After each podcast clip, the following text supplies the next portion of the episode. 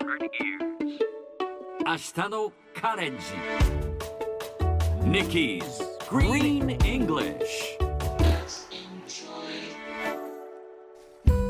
Hi everyone! ここからは地球環境に関する最新のトピックスからすぐに使える英語フレーズを学んでいく Nikki's Green English の時間です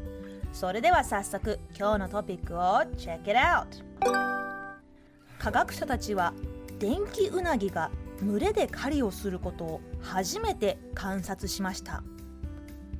これはアメリカの UPI 通信社が伝えたものです。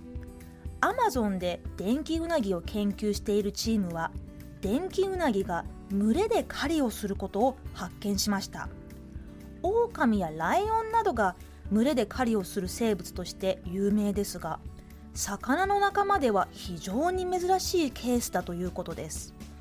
ちなみに電気ウナギって860ボルトもの衝撃を与えることができるんだとか。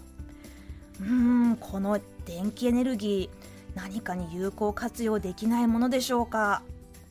さて今日のこのニュースを英語にするとこんな感じ。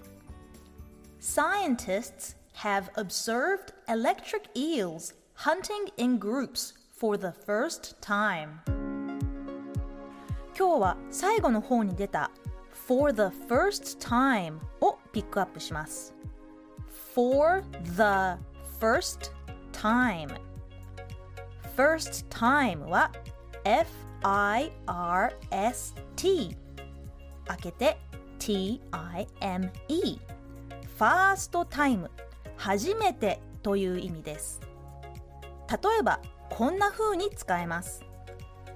彼は初めて東京に行った He went to Tokyo for the first time また初雪が降った We had snow for the first time this season もう一つ何々ぶりという意味もあります何日ぶり何年ぶりのあのぶりですその場合は in をつけてその後に経過した時間を言います例えば3年ぶりに再会しましたというなら We saw each other for the first time in three years 他にも彼は久しぶりに東京に行ったなら He visited Tokyo for the first time in a while in a while を後からつけるとしばらくぶりに初めてといった感じのニュアンスですねそれではみんなで言ってみましょう Repeat after Nikki